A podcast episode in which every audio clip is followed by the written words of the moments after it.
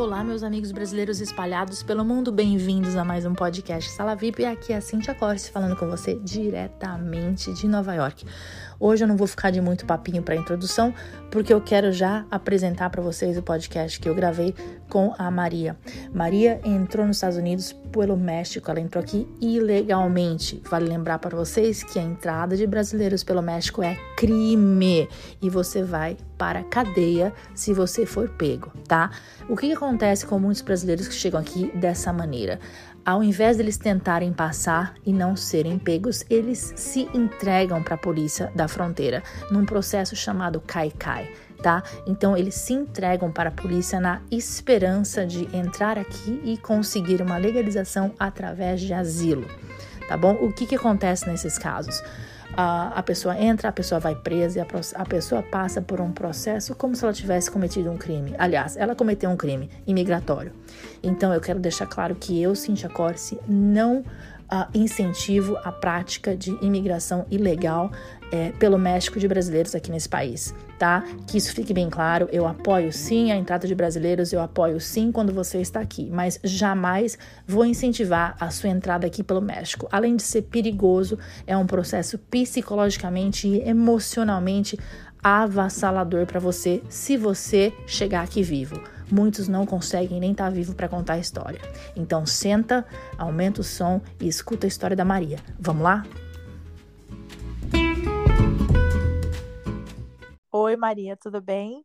Tudo bom? Tudo bem. Bom, em primeiro lugar, é, assim, coragem de você estar tá contando a sua história, porque não é todo mundo que quer contar, né? É, todo mundo quer contar o lado bom da coisa. E você Verdade. hoje vai conversar aqui comigo, vai contar que a coisa não é tão boa assim, né? Isso, é verdade. Então vamos começar desde o comecinho, assim, quando você chegou e saiu do Brasil e pegou seu avião e chegou no México. Conta pra gente como é que foi a partir daí. Então, é, essa viagem foi, iniciou, foi eu e meu esposo, né? E quando a gente, quando nós chegamos no México, nós ficamos de um dia para o outro e já fomos para a travessia para os Estados Unidos no intuito de entrar pelo, pelo sistema chamado Caicai. Então, assim, eles te pegaram, só para entender. Então, você, você desceu no aeroporto e alguém foi já te buscar e te levar para o lugar que você ia passar. Isso, não, eu fiquei num hotel, eu cheguei à noite, eu fiquei num hotel, no outro dia pela manhã eu peguei um voo para uma outra cidade próximo à fronteira. Ah, tá. Uhum. E quando foi à noite, aí eles levaram a gente para se entregar. Então, aí, quando você fala assim à noite, você vai pro hotel e aí você tem que sair no meio da noite. Não, é, essa travessia a gente que preferiu esse horário, mas tem pessoas que atravessam durante o dia, não tem horário certo. E o plano era vocês atravessarem andando. Isso. E se entregar para a polícia na hora que a polícia pegasse em vocês. Isso, americano. É o, é o, chamado Kaikai. Isso. Tá, aí... E assim foi feito. É, a travessia foi... Nós andamos... Essa primeira travessia nós andamos coisa de 200 metros, foi bem pouquinho. Então já estava assim bem pertinho do lugar que você estava para atravessar, assim. Sim, sim. Eles pararam o carro rente ao muro, né?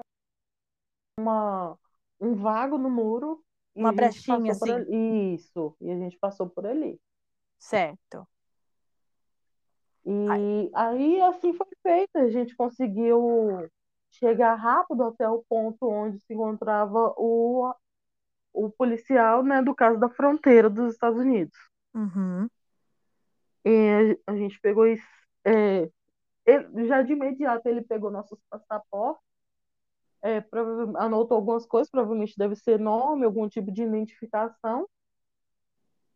E já veio outro carro e buscou a gente, levou a gente para tipo uma base deles que ficavam não muito longe. Isso já dentro dos Estados Unidos, né? Isso. É, então, na hora que você foi para essa base, né, é, você estava junto com seu marido. Sim. É, eles fizeram um, um, cadastro Aí eles separaram a gente. Ele foi para a cela onde ficavam todos os homens e eu fui para uma outra cela onde ficavam as mulheres com as crianças. Uhum. Essa primeira base é um lugar é um pouco menor. Eu acho que é tipo mesmo para ir recepcionando e quando juntam a quantidade de pessoas, eles levam para uma outra que é maior um pouco. Uhum. Nesse, nesse lugar, nesse, nessa base que a gente chegou, é, eu fiquei lá dois dias. Nesses dois, nesses dois dias, é, eu conseguia ver ele através de um vidro. E você foi bem tratada nesses dois dias? Sim, a gente não tinha acesso a banho, porém tinha alimentação, né?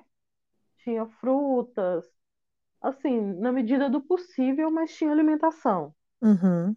A gente conseguia se alimentar. Uhum. Quando foi no terceiro dia, eles me chamaram é, e pediu para que eu pegasse todos os meus, meus pertences.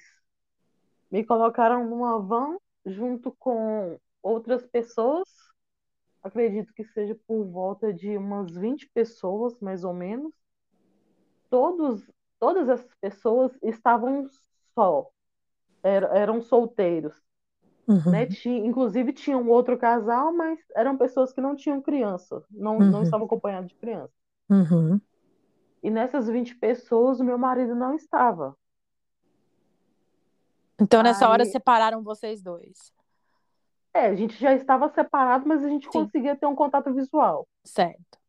Nessa hora que eles me chamaram, chamaram outras pessoas, mas ele não estava. Uhum.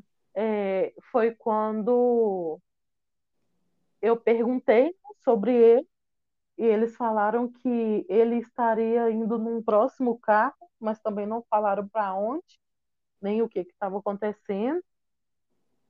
É, e, e nós fomos. Através de uma fresta no, na van, eu vi que nós estávamos é, chegando numa parte do México. Então, eles te levaram de volta para o México. Eles me levaram de volta para o México e nesse muro tinha um portão e esse portão, um um portão pequeno e esse portão estava aberto e eles estavam devolvendo várias pessoas para a imigração do México. Então, você voltou para o lugar, você voltou para o México, mas não o lugar que você estava. Sim. E durante esse tempo eu- já estava chorando muito, desesperado, porque eu não via meu esposo, não sabia o que estava acontecendo. Inclusive, é, nesse, nesse meio tempo, eu conversei com, perguntei um, um, um policial que estava lá, e ele falou que ele estaria vindo. Só que aí, depois que todos nós passamos por esse portão, eles fecharam e os policiais do, do americanos entraram no carro e foram embora. E foram embora. E E você já embora. voltou para o lado do México. Isso. Só que eles entregaram a gente para a imigração do México, para a polícia, né, de Do imigração do México. Aí já é todo um outro tipo de tratamento totalmente diferente, né? Eles não, não são muito educados, não são muito repeti não são muito receptivos, mas enfim, né? Não era para isso que eu estava lá.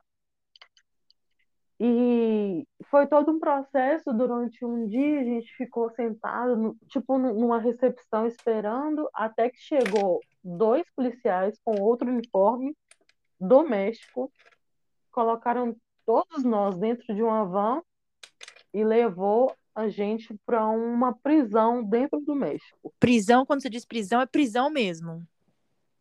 Isso, era uma prisão de imigração, mas era uma prisão. Certo.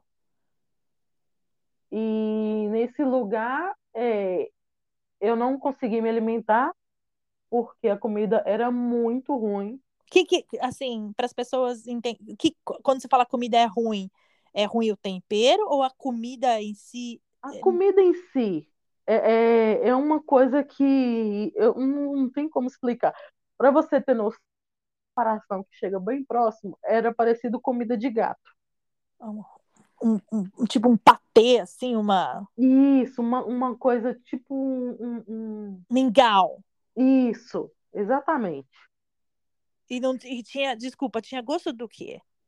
Não tinha gosto, Tipo, era um. sabe? Hum, eu não sei, eu não, não conseguia comer. Você não Independente se eu comeu. tava com fome, eu não consegui comer. Uhum. E te deram vez- água? Sim, água tinha lá para a gente poder tomar. E tinha o banheiro também. Nesse lugar já tinha um banheiro, a gente podia tomar banho qualquer hora do dia. O banheiro tinha porta, mas era Isso, coletivo. sim. E nesse lugar, eles exigiam, para que a gente pudesse sair de lá, uma passagem para o Brasil. Mas Aí- assim, mas você, quem que tinha que pagar essa passagem? Eu tinha que me virar Você tinha que se arrumar essa virar. passagem. É. Aí o que que acontecia? A gente tinha direito a fazer o uso do nosso aparelho de telefone cinco minutos no dia. Porém, é, não eram todas as pessoas que conseguiam, porque eles não tinham assim, uma regra. É, então eu ficava ali, para eu conseguir fazer contato com a minha família, para eu conseguir essa passagem, eu tinha que ficar em pé no portão o dia todo até a hora de poder sair para pegar o telefone. Que aí eu teria certeza que eu ia conseguir falar com a minha família para poder comprar essa passagem e me mandar. Então, eles tiraram o seu celular da sua mão, mas eles te davam por cinco minutos. Isso, Tá, para quem conseguia ter acesso. Não eram todas as pessoas que conseguiam todos os dias. certo. E E sua consegui família, sua família sabia que você estava presa, então? Durante o trajeto que eles fizeram é, da gente lá dessa recepção para essa prisão, nós fomos com as nossas mochilas. Aí eu consegui, nesse, nesse tempinho, eu consegui pegar meu telefone e falar que eles tinham me voltado para o México. Foi a única coisa que eu consegui falar. Ah, porque você fez a ligação no trajeto. Sim, eu mandei uma mensagem para minha família falando. Aí, só que chegou muito rápido, eles já recolheram nossas mochilas. Entendi. E eu, minha família pegou e comprou essa passagem para mim. E de- aí foi quando eu, eles me mandaram. Eu já não estava aguentando mais ficar nesse lugar. Eu já estava passando mal. As minhas unhas ficaram roxas. Eu Sério? não- sim, eu não estava me alimentando. Quanto tempo você Inclusive- ficou nesse lugar? Seis dias, Seis Só dias sem comer. água. Só só comer. bebendo água. Seis dias. Inclusive uma, uma, uma senhora de uma outra, de um outro país passou mal lá. é, se eu não me engano, foi pressão e ela não foi socorrida. Então, Ela passou mal e ficou lá? sim, quem, quem ajudou ela foi as outras meninas que estavam lá mesmo. Gente, Mas E- ninguém chamou a ambulância, nada. Não, não. Eles não, falavam nada. É, foi assim, é muito pouco caso, sabe, com as pessoas. E, e também só E- falando espanhol, óbvio, né? Não estavam falando a sua língua, né? Sim, eles falavam espanhol. Aham. Tinha algum outro brasileiro além de você ali naquela hora com você? Tinha muitos. Sério? Muitas meninas, sim. E a cela ao lado era de homens e a gente conseguia ou- ouvir eles falando. Tinham muitos, muitos mesmo. Você tá brincando. Inclusive, quando eu cheguei, tinha três moças de 18 anos que tentaram fazer a travessia com suas famílias e por terem 18 anos, ela, a família foi liberada e elas foram é, voltadas para esse lugar, no México. E depois desse seis... Aí você comprou a passagem e aí você já tava lá seis dias e o que que aconteceu? Na verdade, quando eles compraram essa passagem para mim, eu estava lá há quatro dias. Ah, ok. E quando eu fui, eu, fa- eu já não estava aguentando mais ficar naquele lugar. É, isso era num- numa sexta-feira. E quando eu mostrei a passagem, eles me falaram que aquela passagem não era aceitável. Por quê?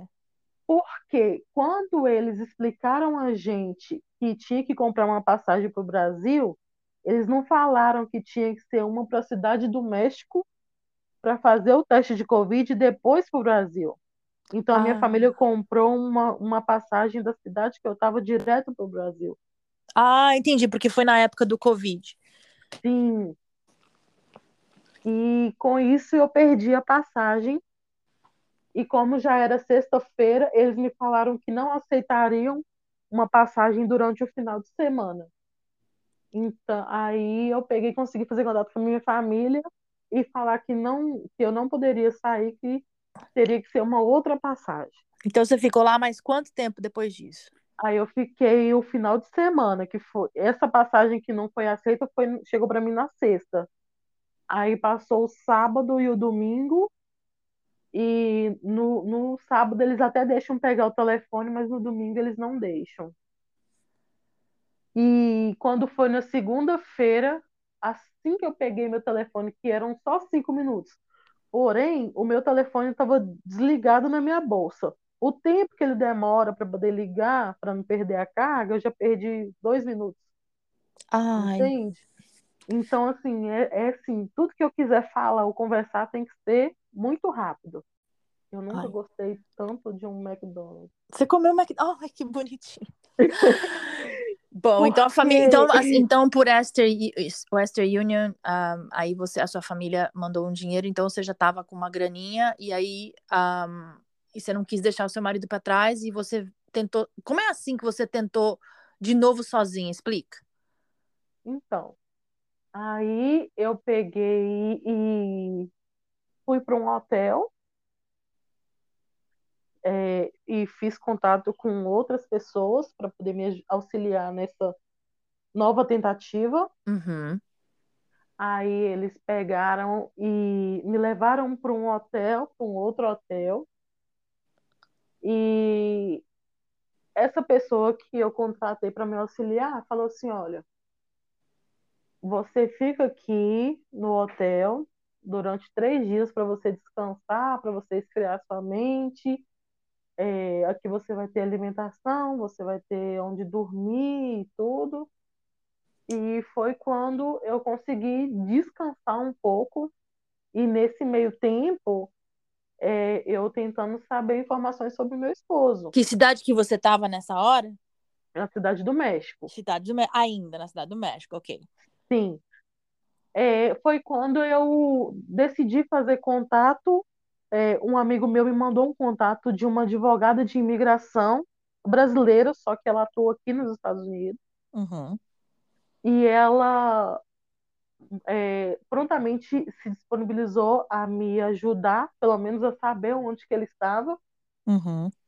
Ela me pediu alguns dados dele que eu forneci e ela me falou que ele ainda estava detido, mas que ele estava com a, com a imigração dos Estados Unidos e me falou a, a prisão que ele estava. Só que ela falou assim que ela não conseguia ter mais informações. Ela Né? falou pelo menos o estado que ele estava? Que Sim, estado? falou o nome da prisão. Ah, tá. Então tudo. ela, ela realmente localizou ele. Sim, Ok. E você Só teve que pagar essa advogada? não, por essa informação ela não me cobrou. Ok. E ou, outros advogados tinham me cobrado 200 dólares. Só para só pra localizar a- o teu marido. Sim. Ela, ela se prontificou a me ajudar, não me cobrou. Ok. E só que ela falou que ela, além dela ter muitos casos, essa essa penitenciária onde eles estavam era muito grande e ela tinha uma certa dificuldade para falar tanto com os clientes dela quanto com a diretoria de lá. Então ela falou que ela não pegava casos de quem estava detido nesse lugar. Ok. Nossa. Mas ela me passou um link que eu consegui acompanhar se ele ainda estava lá. Por esse link, com os dados dele, eh, eu conseguia saber se ele estava lá ou se ele já tinha sido transferido para outro lugar. Certo. Então, até então, eu sabia que ele estava lá, mas ele não fazia nem. Não sabia se ele estava bem, mas pelo menos eu sabia que ele ainda estava lá. Correto. Aham. E eu fiquei com essa pessoa esses três dias. Depois desses três dias, é, eu fui para uma outra cidade de fronteira. Você não lembra o nome? Lembro, Juárez. Cidade Juárez. de Juárez. Isso. Ok. E nesse lugar eu fiquei num hotel. é, Aí nós ficamos nesse hotel aguardando umas pessoas que estariam lá antes da gente para poder fazer até chegar a nossa vez. E tinha mais brasileiro nessa hora? Para esse hotel comigo foi eu e mais brasileiros. Nós somos juntos nessa nessa da cidade do México para para Juárez e chegamos lá e ficamos nesse hotel nós quatro juntos. Uhum. Essas outras três pessoas eram de uma só família, que era um casal e, e um rapaz, irmão do, do, do outro rapaz. E nós ficamos lá mais alguns dias e quando foi um, um certo dia, a minha sogra fez contato comigo, falou que falou que ela recebeu uma ligação com a voz do meu esposo, mas ela não conseguiu atender. E aí você achou estranho? Não. Sim, mas como ela é idosa, e ela, ela falou assim que ele, ele escutava a voz dele, depois tinha uma mensagem, mas que ela não entendia nada do que falava a mensagem, que era em outra Uhum. língua. Certo. Pra, aí ele consegue fazer essa ligação, mas lá no Brasil, para a pessoa conseguir é, aceitar essa ligação, ela tem que digitar o número um num certo espaço de tempo. Ah, é aquelas ligações que aparecem da cadeia, né? Isso. Que Só Ah, que tá. ela É não gra... entendia que ela tinha que, que ela tinha que apertar o número um. Ah, é, é. Entendi. E, a- e ela, e ela não conseguia porque ela não, não sabia, claro. Não conseguia. E eu fiz contato com um amigo meu que já tinha vindo uns dias antes, e ele foi ele que me deu essa informação, que ele, a, a pessoa para quem ele ligasse tinha que apertar o número um. Para aceitar a ligação. Isso. Foi quando isso ele já ela me falou que já era foram quatro dias de tentativa dele de fazer contato. E o único número que ele, que ele sabia de cabeça era o dela e o meu. Como o meu não estava funcionando para ligação, porque eu estava no México, então a única pessoa que ele, que ele conseguia fazer contato era com ela. Certo. Aí é, ela não conseguiu, durante esses quatro dias, ela não conseguiu atender a ligação. Quando foi no quinto dia, é, ela levou o celular dela para o sobrinho dela, que morava próximo à residência dela, e falou, né? Explicou o que, que tinha que fazer, porque como ela não entendia, que ele fizesse quando, quando recebesse a chamada. Aí, nesse quinto dia, ele já ligou do telefone dele, que ele tinha sido liberado, exatamente 30 dias depois dele ser, ter se entregado. Então, tá- então tá. Então aí ele foi liberado dentro dos Estados Unidos e aí você tentando lá atravessar para encontrar com ele. Eu ainda estava num, num hotel no centro da cidade de Juárez. Ok. Aí depois que eles. E, e nesse meio tempo a gente sempre é, aparecia a oportunidade de fazer a travessia, mas não dava certo. Eu nunca cheguei a, a tentar mesmo. Sempre acontecia alguma coisa e não dava para ir. Uhum. E naquilo eu já estava, mesmo, mesmo ele já tendo chegado aqui, e, e eu passando por muitas situações na Cidade do México, por, por eu ser sozinha, né? No, no país, né? No caso, por, por ser uma mulher sozinha, a gente sempre muito apreensiva. E então eu fiquei, fiquei lá. Aí, depois de alguns dias, eles levaram, eles levaram a gente para uma outra, uma outra cidade, uma cidade não, vamos dizer que poderia ser um bairro na cidade de Juárez, porém era tipo uma zona rural, Uhum. na beira do muro mesmo. Literalmente numa, numa propriedade que ficava na divisa. Isso, da casa que eu estava, eu conseguia ver o muro, conseguia ver até as viaturas do outro lado do muro. Qual que é a altura desse muro, assim? É um muro gigante? Varia, mas nesse lugar era 13 metros de altura. 13 metros de altura, ok. Isso. E para eu fazer a travessia nesse lugar, eu teria que pular esse muro. Como assim? Sim, eles colocavam uma eles colocavam uma escada no muro de um lado e uma escada do outro, e a gente tinha que pular e descer do outro, mas isso tinha que ser correndo, porque Sim, tinha claro. fiscalização no muro o tempo todo.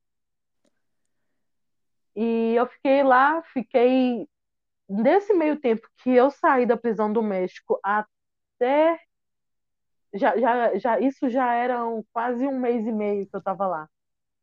Um mês e meio tentando atravessar. Sim.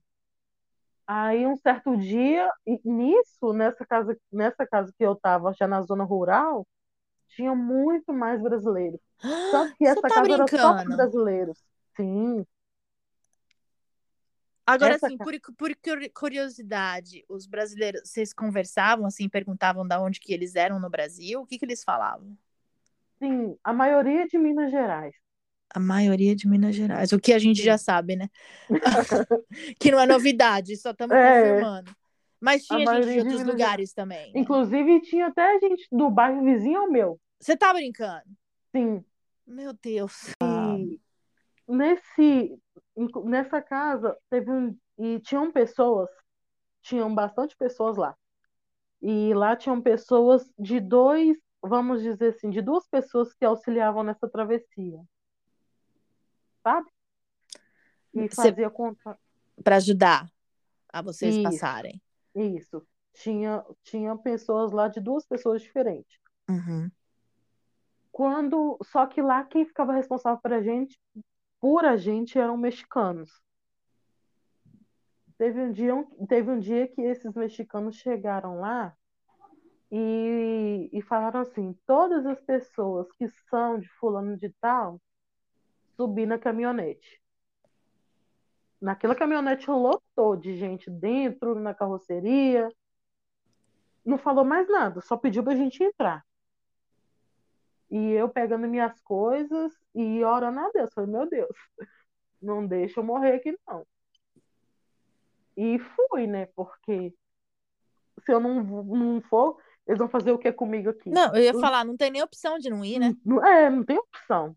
Aí, é, essa casa ficava na, na, na, às margens de uma rodovia bem movimentada. E na, na chegada de, de um bairro, vamos dizer assim.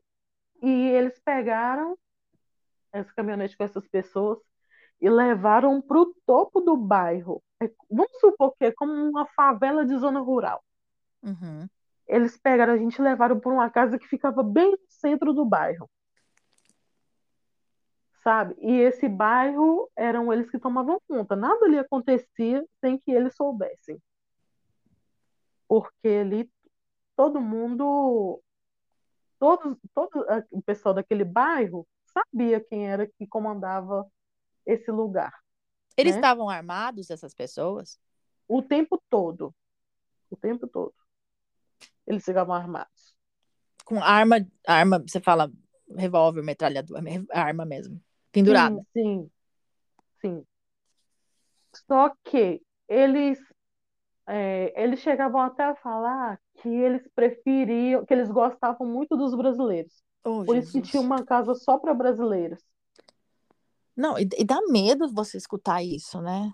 Exatamente. Mas assim, eles chegavam lá, menina, chegava a ser uma coisa assim, até que engraçada. Eles, chega, eles, eles compravam carne para fazer churrasco, entendeu? Eles gostavam de estar no meio dos brasileiros. Da fa, da, da, da, da, da- alegria, da, daquela coisa de Sim. é, E, e a maioria das pessoas que estavam ali estavam sendo mantidos por pessoas que estão aqui nos Estados Unidos. Então, assim, tinha churrasco, sabe? Não, É, agora eu penso assim, ó, parecia como que é era, que a sua parecia que era uma cabeça. férias. É, eu ia falar, como é que a sua cabeça tá pra você pensar em comer churrasco numa hora dessa, celebrar e ficar ali, né? Não tinha, co- tipo assim, é, ali tinha pessoas que não tinham passado pelo que eu passei, né? Então, para eles, assim, estava sendo uma travessia, uma colônia de férias. Nossa. Né? E eu sempre conversando com meu esposo no telefone, né? Nessa época ele já estava liberado e querendo fazer logo para mim poder sair daquele lugar logo, porque sabe, é, tá tendo ali aquele momento de descontração. Todo mundo ali conversando e tal, mas você com medo de que qualquer momento alguma coisa de ruim pode acontecer. Eu ia falar, você não ficou com medo de ser estuprada, de alguém te catar e te levar para um, pra um, sei lá, para um, uma esquina e sei lá, né? É, mas ele é um- uma, uma pessoa que estava lá, vamos dizer que era o chefe, Uhum. que inclusive é uma pessoa muito conhecida, é, ele não aceitava que mexesse com as mulheres que estavam lá para fazer a travessia. Bom, pelo menos então nesse caso, no seu, no seu, vou falar no seu caso porque eu conheço gente que foi estuprada. Então no seu caso Sim. isso estava já fora da, de cogitação. Ninguém ia é, tocar em Bom, vocês e fazer nada. Sim, é, a gente não poderia duvidar, né? Por isso, é, tinham muitos homens brasileiros lá. E, tipo assim, eu tenho só que agradecer a Deus, porque todos eles, todos, todos eles que estavam lá, a gente não saía sozinho, eles estavam com a gente o tempo todo, sabe? Então E você se assim, sentiu um pouco protegida, assim. sim, porque eles estavam, apesar de que, se eles quisessem fazer alguma coisa mesmo com todas aquelas armas e, né, não eram eles que iam conseguir proteger a gente, mas de certa forma, só de ter uma, a presença deles ali, meio que dava um pouco de segurança, Uhum, uhum. entendeu? Entendi. Só que Continua essa história, meu Deus do céu. só que quando eles separaram, né, no caso, as duas turmas, a maioria dos homens ficaram. Então, na hora que separaram, ah, os homens ficaram. A maioria, foram só dois. E a gente passou lá, aí essa hora que eles levaram a gente para essa casa já era à noite, aí nós nos organizamos de, né, de uma forma lá que desse para todos, que coubessem todos no- nos colchões. E nisso passou essa, essa noite, passou o outro dia e a gente sem saber de muita coisa, estávamos lá. Quando chegou a noite, começou um movimento de carro em volta da casa, passando na rua, e tinha uns cinco, seis carros, e com as armas pro lado de fora dos carros, e a gente meio que ficou assustado com aquilo, porque até então, sabe? Uhum. E a gente pegou e entrou para dentro da casa e ficamos olhando aqueles movimentos. E nisso teve uma hora que todos os carros pararam bem na frente da casa. E, e eles pegaram e saíram dos carros, ficaram na rua conversando, todos eles de colete à prova de bala e armas. E todo mundo muito assustado, porque não sabia o que estava acontecendo. Até então não tinha acontecido nada desse tipo. Aí eles entraram, pediram a gente para sentar na mesa, uma mesa que tinha na cozinha. Nossa, eu já tava pensando que iam fuzilar todo mundo, né? De medo. Eu estava pensando a mesma coisa. E ele pegou e, ne- nessa hora quem veio foi, vamos dizer, o chefe. Que foram poucas as vezes que ele em pessoa foi lá, entendeu? Uhum. Ele pegou e falou assim, olha, é, o fulano de tal que está responsável por vocês não está pagando a despesa de vocês aqui. Então, é, vocês vão ficar aqui até ele providenciar uma forma de passar um valor que ele já me deve, ou ele, ele abrir mão de, de vocês, e vocês, se quiserem negociar pessoalmente comigo, eu aceito. Se não, vocês estão liberados para ir para onde vocês quiserem. Mas até ele dar um parecer, vocês têm que ficar aqui. Aí, putz, grila. E aí? E aí, como é, eu tinha negociado assim com ele já estando no México, então eu não tinha dar, passado nenhum valor em dinheiro para ele. O combinado foi de eu passar o dinheiro para ele depois que eu já estivesse aqui. Você pode falar o valor? Ah, Não, ma- mas é, não, não, o valor total. Assim, é, o, você, ah, quando você paga para fazer isso, é- você paga antes ou você paga depois? Negociando do Brasil, a gente é, geralmente, como a gente não tinha criança, então não tinha uma garantia de passar, a gente precisa dar uma entrada. Ah, tá. E- Então, aí você paga então uma entrada, aí depois que você passa, você paga o resto. Isso. E se É, não e- passa, Até então, combinado é que se não passasse, eh, tentaria de outra forma até conseguir passar. então no caso você não tinha pa- pagado ele para passar a segunda vez ainda. Não, só tinha pago um- o primeiro, da primeira vez, a gente lá no Brasil deu uma entrada de 5 mil dólares. Certo. E aí, então, lá na hora que o chefão falou que, que, que só ia passar se o outro pagasse, você tá, ficou quieta. Porque, independente se eu tinha passado dinheiro para ele ou não, ele só, por, por incrível que pareça, por questões de ética, ele só poderia negociar para a gente depois que o outro abrisse mão. Ah, tá. Então tem uma hierarquia entre eles. Exatamente. Ok, entendi.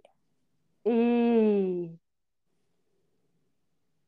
foi quando eu peguei e fiz contato com essa, com essa outra pessoa e expliquei o que estava acontecendo. É, aí ele, eles conversaram lá e se entenderam entre eles. No outro dia, esse mesmo rapaz chegou lá e falou assim: Olha, vocês estão liberados para fazer o que quiser. Quem quiser negociar direto comigo, é, a gente negocia. Eu vou cobrar 6 mil dólares de vocês só para atravessar, né, ali para fazer a travessia e, e deixar no aeroporto, que era o valor. Uhum. Isso fora o dinheiro que você tinha gastado com o hotel, né? Sim, é, eu- que eu gastei do meu dinheiro com o hotel mesmo foi pouco, porque a partir do momento que eu fiz contato com essa pessoa, eu já fiquei sobre responsabilidade dele. Ah, tá. Daí já é como se fosse assim um pacote.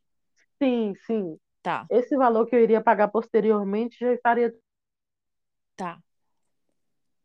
E eu peguei e fiz contato com essa pessoa e ele, né, meio que liberou. E eu e mais algumas pessoas que estavam lá decidimos sair dali, entendeu? E tentar passar. Não, a gente, a gente, a gente ia voltar para a cidade e de lá da cidade a gente ia ver o que, que a gente fazia. Ah, então você não quis mais ficar naquela casa. Isso. Aí eu, nós decidimos voltar para o centro da cidade. E quando chegou no centro da cidade, eu peguei e fiz contato com uma outra pessoa para me auxiliar. Porque eu já não estava confiando tanto na pessoa que, em que eu estava. Ok. Aí, é, e nesse tempo que eu fiz contato com essa outra pessoa, eu já estava achando muito arriscado eu ficar naquele lugar, ainda mais sozinha, porque nisso a, a turma de pessoas que estavam antes estava só diminuindo, né? E você tava ficando para trás. Sim, estava ficando sozinha, vamos dizer assim. Uhum. Aí eu fiz contato com essa outra pessoa e falei e pedi para que eu pudesse me- tentar me entregar novamente. Para tentar entrar de novo pelo Caicai. Isso. Ok. Só que aí eu expliquei a situação de que eu tinha vivido anteriormente. E essa pessoa falou assim: Olha, é, eu vou te colocar para entrar por um lugar que você já vai direto para uma base principal. Então você não vai correr o risco de ser devolvida para o México novamente. Para você, para você entender que essas pessoas elas têm contato sobre tudo. Quando você diz essas pessoas, vamos falar no termo que a gente usa. Você tá falando dos coiotes.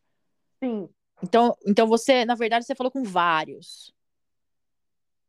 Esse já era o terceiro. Isso que eu ia falar, não é só, é, são várias, são vários e você também já está indo com contato de vários casos de alguma zebra, você tem outras pessoas para ligar. Sim. Ok. Mas sempre tem um chefão no meio desses. Não, nem sempre. Porque, assim, na verdade, não é que tem um chefão, é tipo uma prestação de serviço. Vamos Ok. supor, é, um, um, vamos, vamos dizer no termo público, né? Um coiote do Brasil, ele faz contato com um coiote no, na no México, e esse coiote do México faz contato com outro que atua na região da fronteira. Então, assim, vamos supor, é tipo uma terceirização de serviço. Certo, certo. Esse que eu contrato no Brasil paga um valor para esse para me receber na capital e paga e esse da capital paga um outro valor para esse que atua na região da fronteira só para estar Tá, me levando. então cada, cada, peda cada pedacinho do trecho é administrado por um e os valores são divididos assim, conforme você vai é, indo de um ponto A para o mas é B. como se esses esses outros prestassem serviço para o primeiro, sabe? Entendi, tá, tá, deu para entender. Eu entendi, É- deu é- entender. é Espero tipo que quem esteja escutando isso dá para entender. Dá para entender, sim. Aí é, eu peguei e fiz ele e ele estava no, tinha, já tinha uma turma exatamente nessa cidade que eu estava. Imediatamente ele já já me mandou um táxi me buscar no hotel que eu estava e me colocou num outro hotel onde estavam as pessoas dele. Uhum. Aí eu cheguei nesse hotel, almocei e passei a noite. No outro dia, nós já pegamos um, um voo. Essas pessoas que estavam comigo, que eu cheguei lá, eram alguns rapazes, só tinham homens. Eram todos brasileiros e que também tinham tentado passar por fora e eles foram sequestrados. Nossa. E olha para você ver, eles conseguiram, é, um deles, de alguma forma, conseguiu ter acesso ao telefone, se eu não me engano, ele disse que estava passando mal, alguma coisa assim, precisava de um remédio. E nesse tempo que ele teve acesso à bolsa dele, ele conseguiu mandar uma localização para essa pessoa, que era, já era conhecido dele. Quando você fala E- assim, ó, eu só quero entender uma coisa, que você fala assim, eles foram sequestrados, porque as pessoas fazem isso para pegar mais dinheiro. Sim. Ou acontece muito também, é porque assim, a fronteira na cidade de Juárez é, é grande, a região da fronteira. Vamos, vamos dizer que essa região da fronteira é dividido para várias, várias pessoas diferentes, vamos dizer assim. Uhum. Cada parte é de alguém. Aí, para ir da cidade de. Para ir do centro da cidade para esse lugar, a gente tem que pegar um ônibus. E dependendo de com quem você vai estar, você tem um determinado lugar para descer. Se você Uhum. descer no lugar errado, você fica na mão de outras pessoas, Ah, entendi. Aí você. Ah, tá. entendeu? Aí ele conseguiu mandar essa localização e, e esse rapaz conseguiu pegar eles lá onde eles estavam. É, chegar lá de alguma forma, mandou alguém lá, né? E, e pegou eles lá. Vamos supor, salvou eles, Uhum. né? Uhum. E eles pegaram e de- depois dessa situação queriam se entregar também. Isso, aí gente, eu cheguei nesse hotel, passei um dia, no outro dia a gente pegou um voo para uma outra cidade e nessa cidade a gente chegou. No dia seguinte já, já fomos fazer a travessia. Eu e esses outros rapazes. Aí é, já foi num outro lugar mais, mais difícil. A gente tinha que subir uma pedreira para contornar o muro para conseguir chegar na viatura. Isso a gente tinha que subir uma pedreira, descer, chegasse lá no topo, a gente contornava o muro, aí já do lado de lá do muro, a gente descia essa pedreira de novo e subia uma outra para chegar na viatura. Bom, então essa é a terceira vez que você está tentando pular o muro. A segunda, porque enquanto eu estava lá na cidade de Juárez, eu não tive nenhuma tentativa. Ah, da assim, aquela parte ele- da escada lá, então você não chegou a. Não cheguei a, a ir, não. Aí, então tá. Então na Algumas vez. pessoas que estavam na minha frente iam, mas não, não dava certo e acabava retornando. Ah, tá. Então tá. Então essa é a segunda tentativa. Aí você foi passar pela pedreira. Isso. E nesse lugar, assim, é- era um lugar muito complicado. é, tinha cobra. E, Tinha cobra. sim. E, e, os, e eles levaram a gente para fazer essa travessia. Na parte da tarde eram por volta de três horas. O sol estava extremamente quente. Extremamente quente. E eu já estava assim, com, é, o físico exausto, é, psicológico exausto, sabe? Eu peguei e comecei a passar muito mal, minha cabeça doía muito, mas com muita dificuldade eu consegui chegar. E, e os rapazes que estavam lá também me ajudou bastante, sabe? Aí você, você passou. isso, aí eu consegui chegar. Aí chegou Pela aqui segunda vez. pela segunda Aí, vez. Aí se entregou sim. de novo. Sim. Aí realmente aconteceu exatamente como ele me falou. Aí já me levaram para uma outra base que já era maior. E eu cheguei nesse lugar, eu fiquei lá dois dias. Como é que foi o No- tratamento nesses dois dias?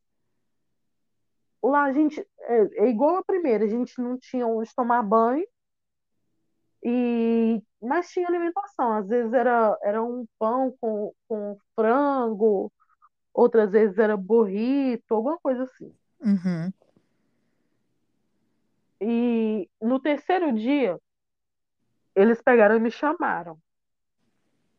Me chamaram e tinha outras pessoas solteiras também. Aí eu já fiquei com aquele, com aquele sentimento, né? Eu falei assim, meu Deus do céu, vai acontecer tudo de novo? Aí eles me levaram para um outro lugar que eles chamam de geleira. E esse lugar é muito frio, extremamente frio. Não, não, não sei te falar exatamente o porquê que, que a temperatura lá é tão baixa, mas eu fiquei nesse lugar. Cheguei lá também, tinha, tinha só tinham acho que seis meninas e todas elas eram brasileiras. Chegou eu, não, minto. Tinham essas seis meninas brasileiras, mas tinha uma outra mulher da Rússia e uma outra mulher da, hum, acho que Nicarágua, não sei te, te dizer exatamente. E nós ficamos nesse lugar mais, mais dois dias. No terceiro dia, eles chamaram todas. No terceiro dia já tinham chegado mais, depois que eu cheguei, né? Uhum. E chamaram todas nós. Aí eles colocaram do lado de fora uma fila e falou assim, nisso quando o rapaz chamou a gente na cela, ele falou que a gente estava indo pro, pro melhor do que lá. Só isso que ele falou. Só que ele falou sorrindo. As iludidas todas, né? Achando que estavam sendo liberadas, né? Uhum. Porque melhor não tem como uma cadeia ser bom. Então, aí quando a gente chegou lá fora, eles algemaram a gente pelos pulsos, pelos pés e pela cintura. Tipo, igual prisioneiro mesmo. Exatamente Como se você tivesse feito. Tipo assim, é, como se você tivesse matado alguém. Exatamente. Aí colocou a gente dentro de um ônibus e esse ônibus tinha tranca para tudo quanto é lado. E a gente, a gente pegou e foi. Nesse lugar que a gente estava era em San Diego, na Califórnia. Uhum. Nós fomos de ônibus até em São Luís, no Arizona, algemados pelas mãos, pelos pés e pela cintura. Então, calma, peraí. Então você tava, passou pelo México, chegou nos Estados Unidos, ah, então é, foi para San Diego, Sim, E de San Diego para Arizona. Nesse, nesse ônibus algemado.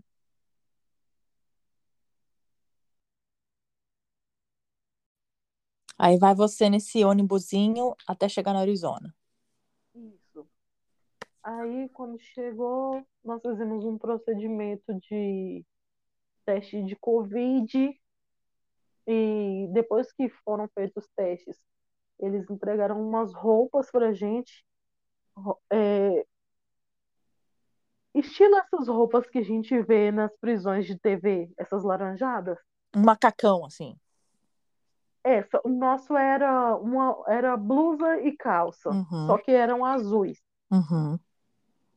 E, e já foi falado que não tinha previsão para a gente ser liberado, que a gente estava chegando numa prisão e tal, que a gente, da partir dali, a gente já não teria acesso às nossas coisas até a gente sair de novo.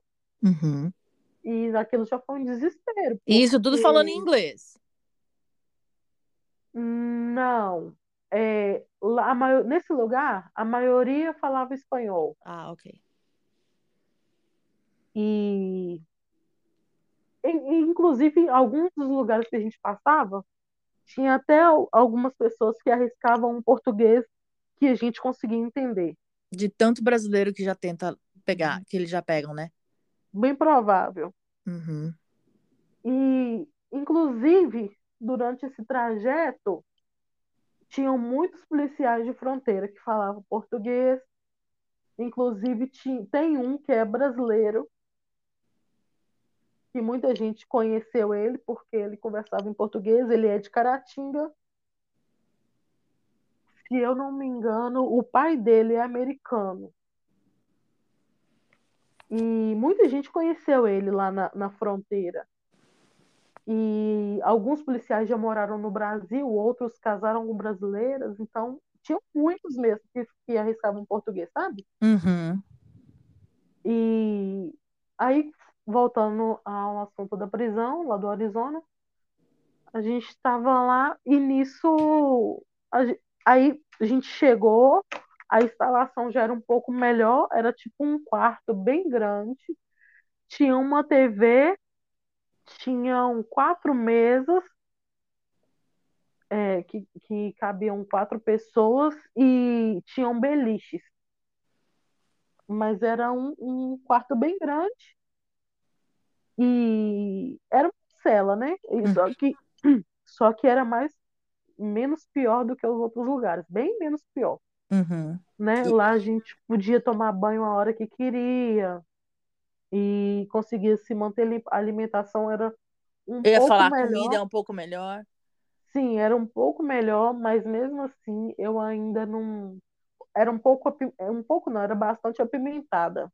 Uhum. Porque eu não sei se é porque era uma cidade que faz fronteira com o México, a maioria do- dos, dos carcereiros, vamos dizer assim, eram hispanos. Ah, tá. E, e a comida era muito apimentada. Só que lá eu conseguia receber dinheiro e conseguia comprar alimento. Ah, tá. Então, então, na verdade, se você tem dinheiro, você come melhor. Sim. Ah, eu conseguia comprar biscoito, conseguia comprar arroz de micro-ondas, conseguia comprar calabresa, Tá, entendeu? entendi.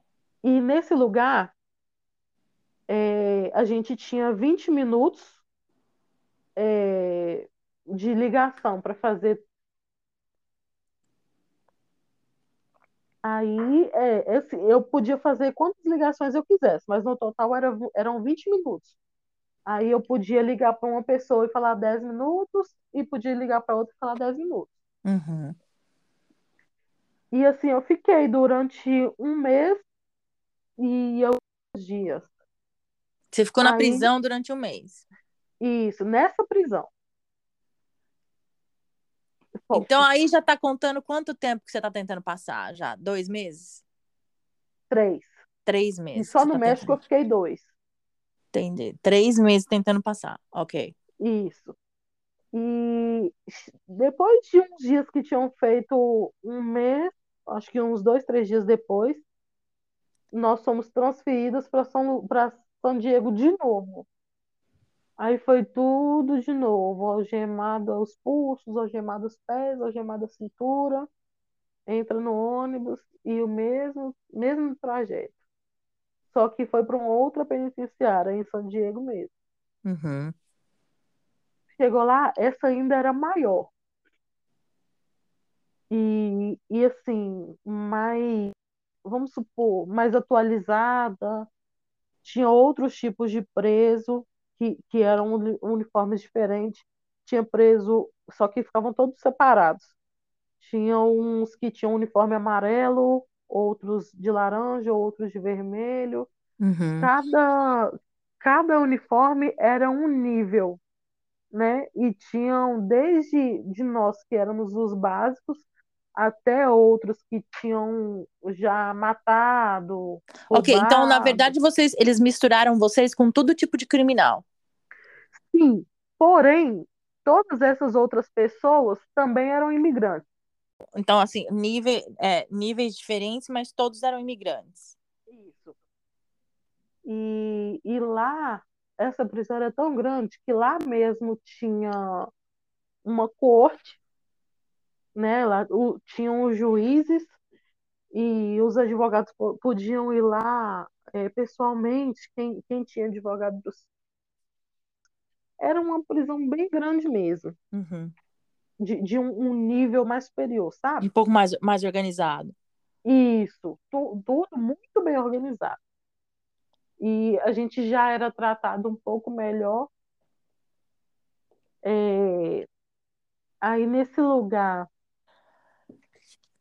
eu fiz, fiquei lá mais um mês. Oh, meu Deus. É, fiquei lá mais um mês. Juntando, juntando os seis dias que eu fiquei nessas menores e mais um mês e pouco nenhuma, um mês e pouco na outra, deu 30 dias, deu três meses. Três meses, ok. Isso. Aí eu fiquei dois meses no México e, e três meses detida. Meu Deus. E aí, então, na hora, na hora que você vai pra corte, pega advogado, essas coisas, ah, eles te dão a opção de ver o juiz? Ou eles Então, só. Primeiro, é, você faz uma entrevista, Uhum. né? E nessa entrevista você tem que explicar o motivo de, de você ter tentado vir dessa forma, é, o porquê que você não pode voltar para o seu país. E essa pessoa que, te- que faz essa entrevista, ela vai avaliar se você merece ou não é, um- uma chance de pedido de asilo. Ah, ok. Porém, se essa pessoa negar essa chance, você tem ainda o direito de recorrer para um juiz. De ver o juiz, correto. Isso. E foi o que aconteceu comigo. A minha primeira tentativa foi negada. Eu pedi para ver o juiz e eu, eu teria a opção de, de ir com o advogado, mas eu preferi não ir. E quando eu fui, aí eu conversei com o juiz. Nessa época ainda era época de pandemia. Eu, eu fui, entrei lá na corte e tudo. Porém, na frente tinha um telão. Eu conversei com a juíza pelo telão. Ah, tá, porque não, não tinha, não era presencial, era, era Sim, ela, ela estava no presídio, mas ela estava em outra sala. Outra é só sala. mesmo para não ter contato. E você conversou com ela em qual língua? Ela tinha uma tradutora ao lado dela. Ok. E tudo que ela falava, essa pessoa me passava, e, e igualmente para ela o que, eu, o que eu respondia. Ok. E aí eu- ela me fez outras perguntas, e eu expliquei e tal, o meu caso, e ela falou que me daria a chance de, de, de eu aguardar o, o, e poder fazer o pedido de asilo. Né? No caso, fui aprovada. Ok. Aí, dessa data que eu fui aprovada, só depende de, do oficial da ICE ir lá para assinar minha liberação. E nisso eu já tinha conversado com o meu oficial alguns dias antes, E ele tinha me falado que se caso ela. Se caso a, a, o juiz aprovasse, com três dias ele me tirava de lá. E isso varia muito de oficial para oficial, porque são muitos oficiais e todos eles pegam casos de muitas pessoas. Mas graças a Deus, o meu era, um, era considerado um dos melhores que tinha lá. Uhum. E assim foi feito. Depois da três, no quarto dia ele, ele me liberou. Ele te libera, quando ele te libera, ele te libera na condição de que ele vai te soltar e você vai esperar a sua corte. Isso. Então você te, ele te libera nos Estados Unidos e ele fala assim, dia tal você volta aqui ou vai em tal lugar para ver o juiz de novo. Isso. Para provar o seu asilo. Algumas pessoas já saem com, com essa corte marcada, uhum. outras pessoas recebem esse, essa, esse contato de alguma forma, ou por carta, Tá, para provar o que você falou é verdade, o asilo, né? Isso, aí você vai começar, vai dar início ao processo de asilo. Isso é o processo de asilo, ok. Isso. Aí você pega e, e aí você está por conta.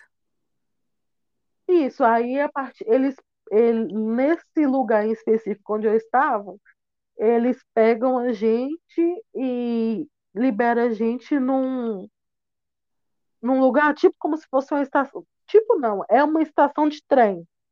E dali Uhum. a gente tem que se virar.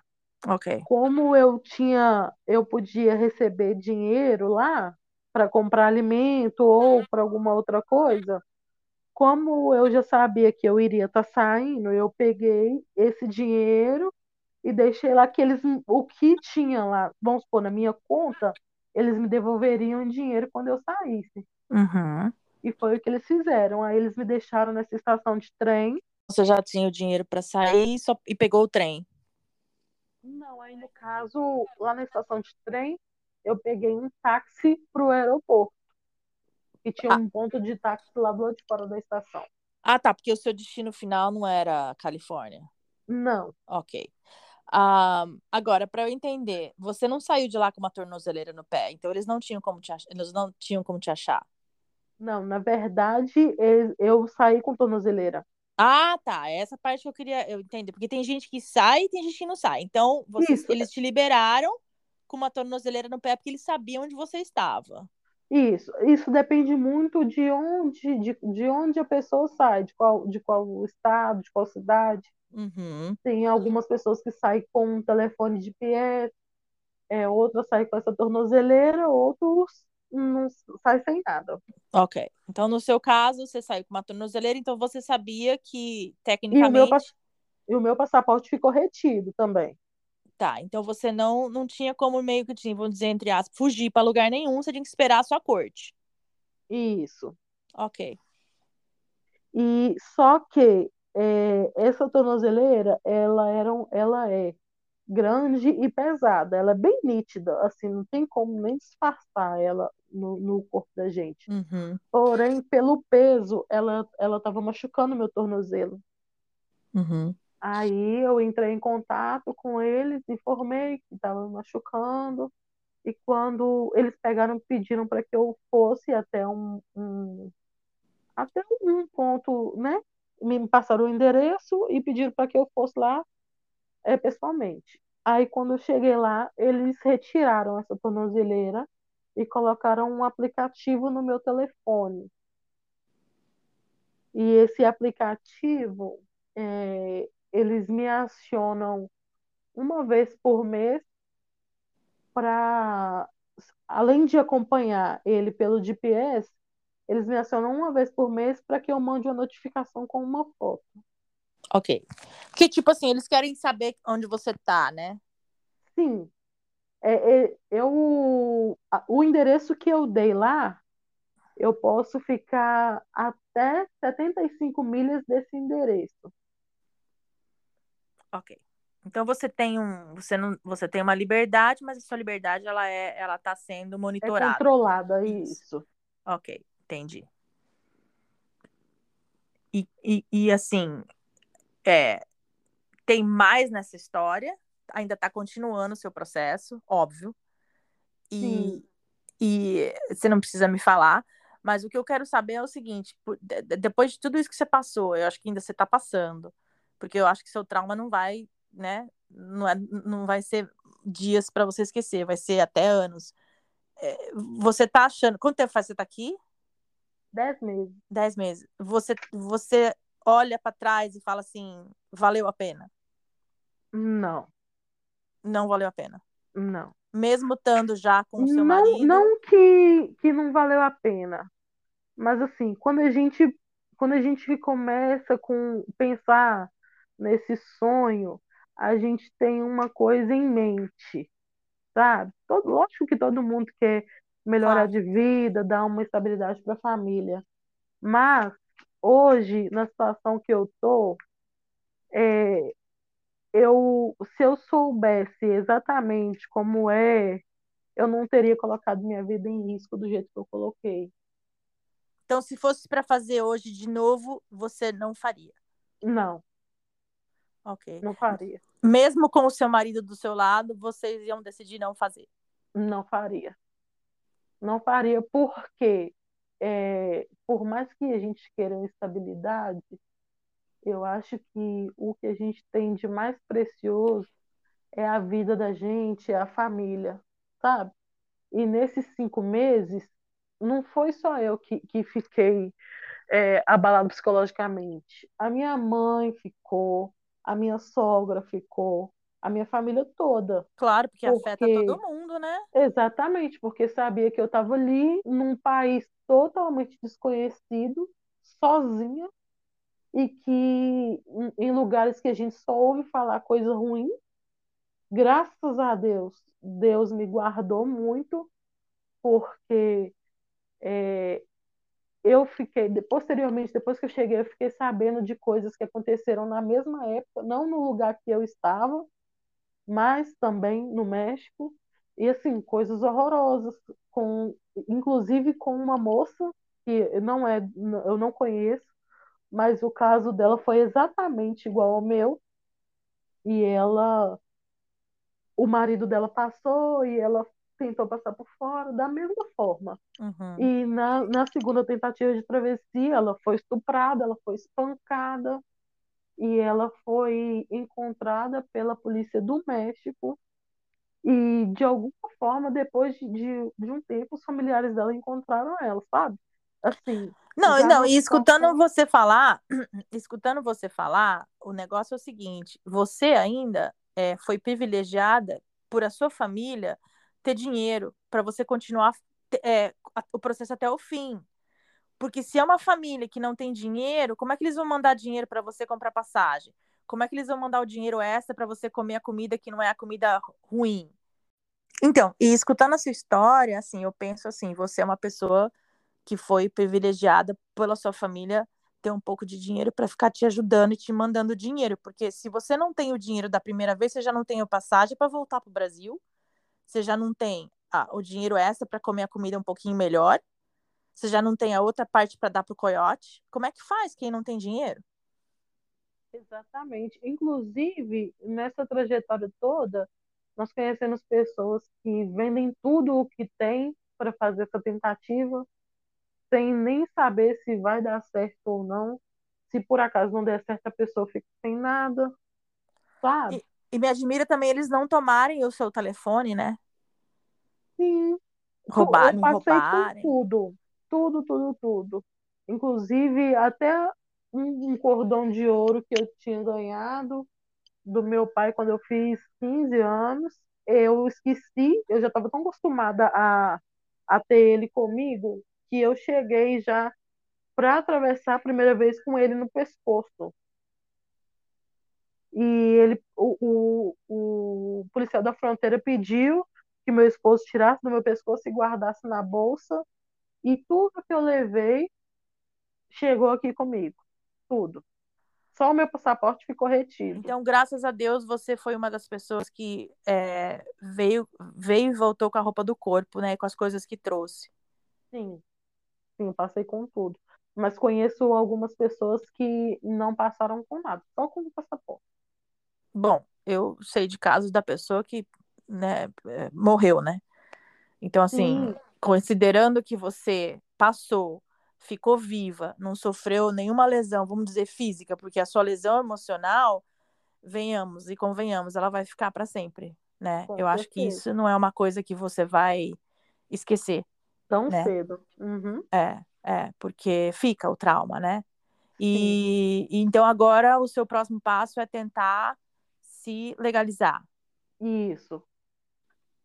E assim, as pessoas que estão escutando, que estão, né, que estão pensando, eu, eu- não, eu não, né, com esse podcast eu não quero encorajar ninguém a vir só porque a sua história, vamos supor assim, não vou falar que a sua história deu certo, porque não deu ainda, né? Aham. Porque, porque você pode ver o juiz e o juiz falar assim, não, você vai embora, nós não vamos aceitar seu asilo, Exatamente. entendeu? Então assim, a sua história, ela tá ainda continuando, né? Sim. E o que eu quero mostrar para as pessoas, conversando com você, é que não é chegar aqui, entrou aqui e tá tudo bem. Não, não tá tudo bem ainda. Sim. E, e pode não ficar tudo bem. A gente quer que fique, a gente torce para isso. Mas não é um caso garantido, né? E na verdade, e também é, o intuito de, de falar o que, que exatamente aconteceu, porque às vezes a gente está no Brasil, a gente vê, é, ai que fulano passou, ai que ciclano passou, mas ninguém conta como que é. Pode ter tido pessoas que fez uma travessia tranquila, pode, mas a pessoa tem que estar ciente dos riscos que ela pode correr durante esse, é- essa trajetória toda, porque não é brincadeira, não é uma colônia de férias, onde quando você se cansa, você fala assim, ai, vou voltar para minha casa. Não é assim. Chega uma hora que você não tem controle do que acontece com você, Então, mas eu acho entendeu? que hoje você pensa assim, né? Depois que você passou tudo isso. Será que minha Exatamente. situação, será que minha situação no Brasil era tão ruim assim para eu ter que me sujeitar a isso? Hoje você vê que não era, né? Não era, não era. Porque, lógico que todo mundo quer uma estabilidade, Claro, mas é, eu não, não passava fome. Eu, meu marido, tinha, meu esposo tinha trabalho, eu Uhum, tinha trabalho, eu estava cursando uma faculdade, uhum, uhum. entende? Então, assim, eu acho que antes da gente tomar essa decisão, que é mais importante do que a gente imagina, a gente tem que estar ciente dos riscos. Se eu tivesse noção de que isso, pode, isso tudo poderia acontecer comigo, eu não tinha vindo nunca. Nossa. É, então, mas é agora, hoje olhando para trás, você vê o que você tinha lá, o que você acabou de falar, que é o mais importante, é a sua família, né? Exatamente. que você deixou e que um dia, eh, Deus me livre, você poderia nem ver mais, né? Exatamente. E Porque como, que, como aconteceu com várias pessoas, naquele momento que eu estava lá naquela cidade, se acontecesse alguma coisa comigo, eles só não ia ter noção do que poderia ter acontecido, às vezes nunca mais poderia ter notícia nenhuma. é, é muito triste. Eu, eu quis conversar com você e, e te agradeço por ter compartilhado a sua história. É, eu desejo assim sorte daqui para frente, né, na sua, no seu processo de legalização, se você conseguir, mas é, vai ter sempre aquela coisa, né, no, no, no fundo, no fundo, né?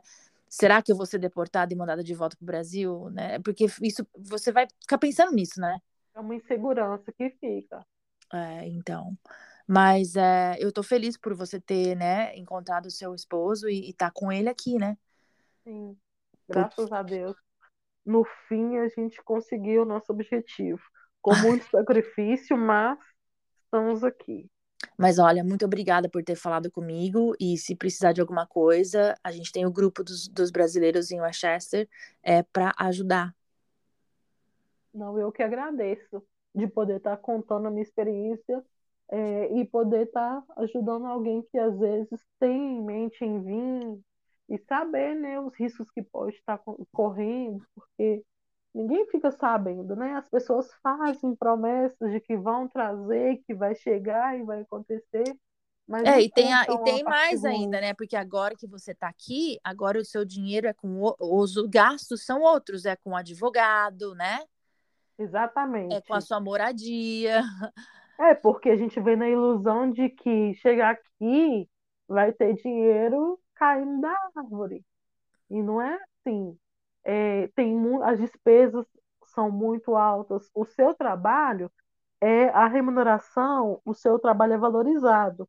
Porém, o aluguel está muito caro, a gasolina está muito cara, advogado é um absurdo. Sim, você ganha em dólar e gasta em dólar, né? Exatamente. Não é que você está ganhando em dólar e está gastando em real, né? É, exatamente. Então, é como se eu fosse um brasileiro ganhando em reais e gastando em reais. E se alguém estiver escutando esse podcast que tiver com essa ideia de vinho, o que, que você fala para essas pessoas?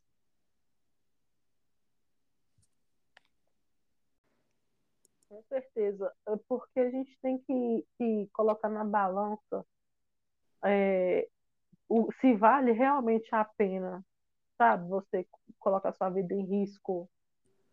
É, lógico que tem, pela situação de muitas pessoas no Brasil, a pessoa acaba vindo por desespero mesmo, sabe? Mas é, se tiver uma outra opção de, de vir de outra forma, eu aconselho. Dessa forma, eu não aconselho. Pelo, pela minha experiência de vida, eu não aconselho. Você, por acaso, chegou a tentar o visto e foi negado ou você nem tentou, já veio direto? Na verdade, eu tinha.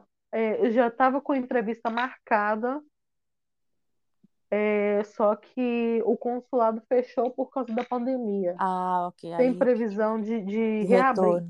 Entendi. Isso. Entendi. Bom, então tá, eu quero, né, eu não quero mais prorrogar esse podcast porque eu acho que também falar no assunto, eu acho que te, eu acho que te tira, eh, volta a lembrar, o seu, seu, né, a sua, sua memória volta e, e te causa, né, as emoções fortes, então eu não quero também ficar remoendo isso de você, mas, é, de novo, eu te agradeço profundamente é, por ter tomado o primeiro tempo e a coragem. E, assim, de coração você ter falado isso para as pessoas, porque eu acho que você está fazendo um favor para bastante gente que está escutando e, e, quer entrar aqui de forma ilegalmente, entendeu? Eu acho que você fez um favor de contar como foi a sua história, para realmente se pensar, né? Verdade. Agradeço e espero de alguma forma ter ajudado. Com certeza, eu acho que indiretamente, eu acho que indiretamente você ajudou muita gente sim, tá bom? E eu te desejo sorte no seu processo e que tudo dê certo daqui para frente. Muito obrigada. Obrigada a você. Um beijo grande, viu? Beijo, tchau. tchau.